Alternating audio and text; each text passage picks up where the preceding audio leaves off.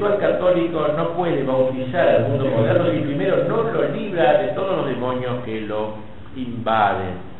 Y bien, como dice el mismo concilio, es deber de los laicos coordinar sus fuerzas para sanear las estructuras y los ambientes del mundo cuando inciten al pecado.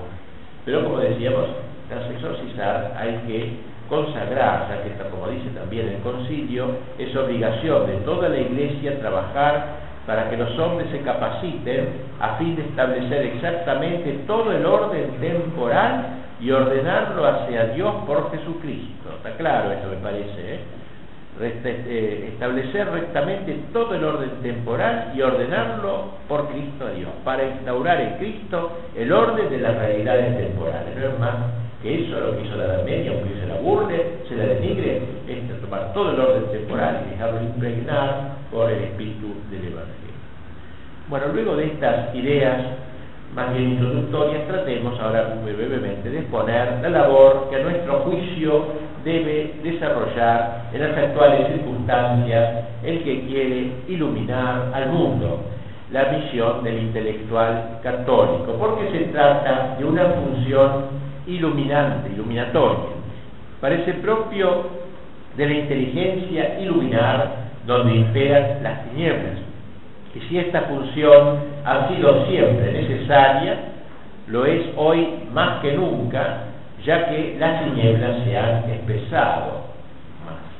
En el fondo no es otra cosa que una participación de la tarea iluminante de aquel que vino al mundo y dijo, yo soy la luz del mundo.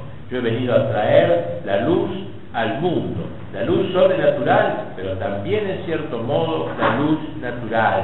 Donde hay luz, allí en última instancia está Cristo, la luz del mundo. ¿Y cuáles son los ámbitos que el intelectual católico deberá iluminar con su presencia y sobre todo con su sabiduría? Ante todo, y vamos a ir recorriendo estos campos, el ámbito de la filosofía. En el campo de la filosofía, el proceso de decadencia a que antes hemos aludido se ha hecho más evidente que ningún otro terreno. El intelectual católico deberá conocer lo mejor posible las distintas corrientes filosóficas que proviniendo de Descartes han culminado en el marxismo, el globalismo contemporáneo, pero deberá conocer mucho mejor la, filosofía perenne, como la ha llamado la Iglesia, que encuentra una magnífica concreción en el pensamiento de Santo Tomás. Tal será su punto de referencia si es que en verdad quiere ser un filósofo católico, el único que le permitirá pronunciar un juicio sobre toda filosofía que se aparte del recto camino hacia el ser. Nada más lejos del eclecticismo que esta posición. Sabemos bien que la universidad moderna, y no digo solamente las universidades del Estado, sino aún muchas universidades llamadas, y digo llamadas entre comillas, católicas, el joven se forma en el conocimiento de las diversas filosofías, no asignándoles más valor que la de su aparición cronológica una filosofía es tanto mejor cuanto es más moderna, cuanto más responda al ser y al orden natural y sobrenatural. El filósofo cristiano no puede ser un mero espectador del devenir filosófico, eh, ni un coqueteador eh, de las filosofías en boga. Debe ser un enamorado del ser, del ser natural y del ser sobrenatural. Su oficio no consistirá solo en conocer diversas filosofías, a conocer la historia de la filosofía, sino a juzgarla, a juzgar esos distintos movimientos desde el punto de vista inconmovible de la verdad, no solo conocida, sino saboreada y gustada. Desde el punto eh, su oficio, digo, no consistirá tampoco, obviamente, en una repetición mecánica de la ortodoxia escolástica, repetir lo que dice tal autor, sino que valiéndose de la vigencia permanente de los principios de esa filosofía no en vano llamada perenne, permanente, sabrá iluminar la realidad del hombre de hoy, del hombre concreto, y sabrá responder a sus problemas acuciantes y concretos. Es más importante para un filósofo católico saber responder las objeciones de un Marcus, Marcuse, o de un Gramsci, o de un Fukuyama, o de los pensadores modernos, que saber responder a los errores de Durando o de Abelardo, que son pensadores del siglo de la Edad Media. Santo Tomás se dedicó a ello porque no iba a atacarlo a Gramsci, que no lo conoció, pero nosotros, usando los elementos de Santo Tomás, debemos unirnos para poder refutar a estos autores modernos que son los que tienen el primado en las universidades. Otra rama de la cultura la constituye el mundo del derecho. Las épocas de plenitud cultural supieron distinguir tres eh, campos, el derecho divino, el derecho natural y el derecho positivo. Y en este proceso de decadencia que va del Renacimiento hasta hoy, tras negarse el derecho divino, se negó el primero, los hombres pretendieron establecer justicia solamente en base al derecho natural y al derecho positivo. Pero en un paso ulterior se negó el derecho natural y solo queda el derecho positivo, es decir, lo que se le ocurre al gobernante hacer, no dependiendo de lo que la naturaleza le impone, ni menos el orden sobrenatural, afirmándose lisa y llanamente la inexistencia de todo derecho anclado en la naturaleza humana. No hay más derecho natural, no hay naturaleza humana. Hay que obrar cada día lo que se pueda. Hoy asistimos a la negación del mismo derecho positivo y estamos llegando a un momento de anarquía total, de donde solo manda el más fuerte o el que tiene más poder. Eh, el papel del jurista católico pues será, bien informado de todo este proceso, será remontar de manera inversa los jalones de la destrucción en el campo del derecho. Y este, y este entendiéndolo como una participación eh, en el hombre del derecho natural, del derecho positivo y del derecho civil. Solo así la sociedad volverá a encontrar la jurisprudencia que necesita. También el intelectual católico deberá iluminar el campo de las ciencias, campo muy privilegiado por los enemigos de Cristo y de la Iglesia. No en vano, los últimos exponentes del proceso destructivo proclamaron lo que, se llamó un materialismo científico. Como dijo hablaba de eso, ¿no? de exaltación de la ciencia. Será preciso volver a ubicar este campo de conocimiento que es noble también de por sí en su verdadero lugar, en dependencia de aquel que es el comienzo y el fin de toda la física, de toda propiedad química. Einstein, nada menos que él, llegó a sostener que la ciencia sin la religión está renga y la religión sin la ciencia es ciega. Yo no estoy interesado en este o en otro fenómeno, ni en el espectro de un elemento químico. Quiero conocer el pensamiento de Dios. Lo demás es un detalle. Así decía Einstein, que no era un pensador estrictamente católico. Si el universo canta la gloria de su creador, si este mundo con sus leyes admirables es al decir de San Agustín, el, gran poema del inefable modulador que es Dios, tendrá el científico católico que hacer cantar a la ciencia un cántico siempre nuevo. Los descubrimientos científicos ya no constituirán pretendidos argumentos contra la fe, como pensaban los comunistas, sino un trampolín hacia Dios, en continuidad con la visión que nos ofrece la Sagrada Escritura, despertando en nosotros la admiración por el orden, la hermosura la sabiduría que resplandecen en la creación. Otro campo que el intelectual católico no podrá obviar en sus investigaciones y en sus intereses es el de la política. Este ámbito de la actividad humana y humana está evidentemente herido hasta el punto de que hoy, al decir la palabra político, es una palabra bastarda que significa un corrupto prácticamente, de modo que la misma palabra de política que es tan noble quede afeada. Eh, es sinónimo de de acomodo, de latrocinio, de corrupción, de inmoralidad. Pero en sí la política nada tiene de todo esto, tiene toda la nobleza que corresponde a una de las más eh, elevadas actividades del hombre e incluso puede dar ocasión a practicar lo que Pío XI llamaba la humildad, la, caridad política, la llamaba Pío, la caridad política, ¿no? entonces deberíamos decir que bien entendida la política sería una de las formas más altas de caridad que el cristiano puede ejercitar en el orden temporal la política decimos, porque el gobernante católico, si lo es, entiende, al, procurar a sus súbditos el bienestar temporal, pone en cierta manera las bases naturales de su destino trascendente. Y así el ciudadano, sin ensalzarse en los problemas de la tierra, no pierde de vista su fin escatológico. Es evidente que el hombre puede salvarse aun cuando viva bajo un ambiente completamente anticatólico, aun cuando viva bajo el régimen del anticristo.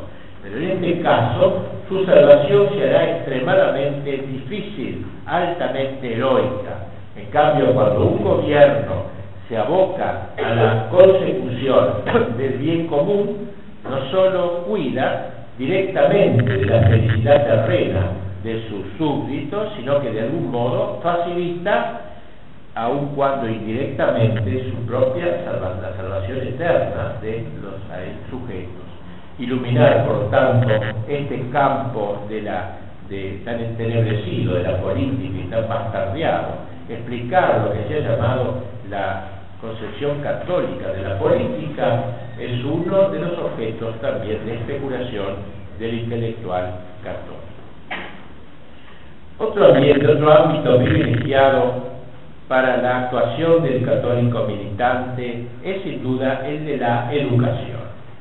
El hecho de que también los enemigos de Cristo, de la Iglesia y de la patria dediquen tantos esfuerzos a este menester nos muestra, por la audacia que también caracteriza a los perversos, la importancia del estudio de la educación urge una investigación teórica y concreta de lo que es realmente educar, cuáles son los fines de educación, cuáles son los medios para lograr dichos fines, lo que debe ser un colegio, colegio católico en serio, no llamado católico como decíamos antes, lo que debe ser una universidad, no universidad llamada católica, sino auténticamente católica, donde la teología informe todos los estudios, todos los conocimientos.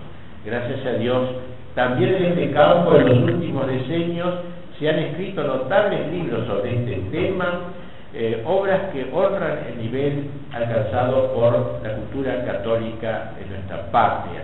Sin embargo, se trata de un trabajo nunca terminado del todo. Eh, el Santo Padre, aún el anterior, hablaba con gusto de lo que llamó la evangelización de la cultura. Evangelización de la cultura. Más importante, quizás que la toma misma del poder es la toma de la cultura. Esto lo dicen los enemigos de la iglesia, lo dice Gramsci, eh, que hay que ir a cambiar la cultura, a cambiar el modo de pensar de la gente y que lo otro vendrá después. Eh, eh, así que entonces hay que ir cambiando el modo de pensar, los medios de comunicación, etcétera, para que cambie el modo de pensar del actual de los argentinos. Lo mismo que dice pero al revés no al. O sea, este modo, modo moderno de pensar los argentinos está cada vez más podrido, más corrupto, y por lo tanto hay que hacer un trabajo en este campo cultural, en los colegios, universidades sobre todo, y en todo lo que sea influjo cultural. Creemos que en este ámbito se necesita, digamos, quizá como en ningún otro, una imaginación creadora. O sea, no, no contentarse con llorar. Yo conozco tanta gente, sobre todo gente mayor, que no hace más que llorar. Qué mal está ese colegio. ¿A qué colegio para los niños? Tiene razón, es así, todo lo que dice es razón. Tiene razón. ¿Qué hago con la universidad? Y la universidad me lo hace apostatar de la fe católica, las universidades argentinas, son, son fábricas para que uno apostate del cristianismo. ¿Qué hacer? No? Pero digo, aun cuando hay que ser consciente de este desastre, y llorar quizá alguna vez este desastre, sin embargo, mucho más importante que llorar es tener iniciativas crear buenos colegios, crear pequeños focos de cultura, sea familiar, grupos de formación, trabajar en alguna trabajar para que una universidad, especialmente católica, vaya mejorando, meter buenos profesores, en fin, imaginación creadora en este campo, ¿no? Para que no suceda lo que decía el autor, que no nos contentemos con llorar como mujeres lo que no supimos crear como varones. Interesa asimismo el campo del arte. El arte también es un campo muy importante y bajo este nombre ponemos todo lo que comúnmente se entiende por bellas artes, la música, la literatura, la pintura, la arquitectura, la escultura, es decir, aquellas manifestaciones humanas que dicen relación con eh, lo que a veces se ha denominado estética, si bien es un nombre muy inapropiado, pero bueno, entendemos la estética, la, la bellas artes. Y aquí otro, otro campo muy aficionado por el, muy este, por el enemigo. Hay que ver lo que son las escuelas de arte, por ejemplo en Buenos Aires, la formación que le dan esos chicos, cómo se les destroza la cabeza. Las artes que de por sí deberían ser, no deberían ser sino el esplendor de la verdad, como la definió Platón y, y luego eh, ahí está, está, El esplendor de la verdad, está, eh, no es más, es, el, brillo de la fealdad, todo al revés, ¿no? en realidad se ha visto trágicamente herida y bastardeadas todas estas artes por el mundo moderno. Eh, asistimos al espectáculo de una pintura que encierra al hombre en su subjetividad, que pinta un hombre con tres narices, es decir, el hombre lo crea, lo crea el artista, o el presunto artista, lo oniriza, es decir, lo hace como un sueño, como se sueña a veces, y lo destruye al hombre en última instancia.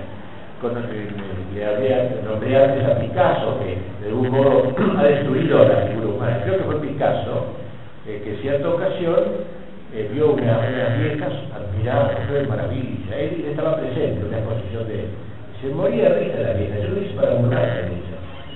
Eh, o sea, a ver, otro pintor que le puso un a la cola de un burro, textual, ¿eh? Porque el burro movió la cola y estaba unas señales sobre un lugar, y lo presentaron en el arte moderno. ¿Eh? Una cosa vergonzosa. La gente estúpida cree que eso es arte, realmente, cuando es la destrucción misma del arte.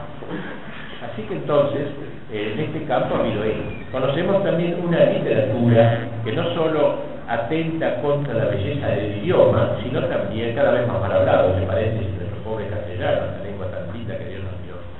sino también contra la verdad ética y a y contra la metafísica. Llega asimismo cotidianamente a nuestros oídos los sonidos de una música desfalleciente, porque no hay que olvidar que la música hace al hombre. Platón decía eso, la música hace al hombre los diversos tipos de música hacen los diversos tipos del hombre. No es impuro hay cualquier música. Uno va haciendo su alma de acuerdo a esa música. Y si hace, y si oye música rockera, tendrá un alma rockera en realidad. Porque la música va haciendo la persona, tiene un gran influjo. Por eso existe una, una, una, música sensual y un hombre sensual, una música materialista, una, música superficial y el hombre superficial, el hombre erótico y el hombre virtuoso, porque hay música elevada, música que eleva al hombre, eso sí. Hoy más que nunca, cuando la música parece rendir culto a la fealdad, el, al ruido ensordecedor, ese ruido que talata los oídos y que hace prácticamente imposible todo intento de vida interior y hasta la propia conversación la, la hace imposible, se impone la aparición de músicos inspirados en el catolicismo, no quiere decir que haga música con texto religioso, me refiero a músicos que expresen la belleza en, las formas, en las formas artísticas, necesita también el sentido de las armonías y de las verdades profundas, sobre todo las que dicen relación con el misterio, con el misterio, y esto no solo en el ámbito de la música profana, sino también en el debido campo de la música sacra, que también ha sido totalmente bastardeada e invadida por estas músicas depravadas y que arruinan al hombre. Necesitamos la aparición de músicos, de pintores, de escultores, marcados por la impronta católica que está hecha de fidelidad al ser y a la gracia.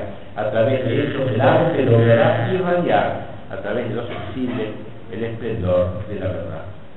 Finalmente, y sin pretender haber agotado todos los, todos los ramos, filones de, eh, de, la cultura donde se debe desplegar el debe desplegar su inteligencia intelectual católico, no podemos dejar de referirnos a la investigación de la historia. Cuánto necesitamos historiadores imbuidos del espíritu católico. Y en ello nos detendremos muy un poquito, pero brevemente, más que nosotros campos, porque consideramos este estudio esencial, más en nuestro tiempo.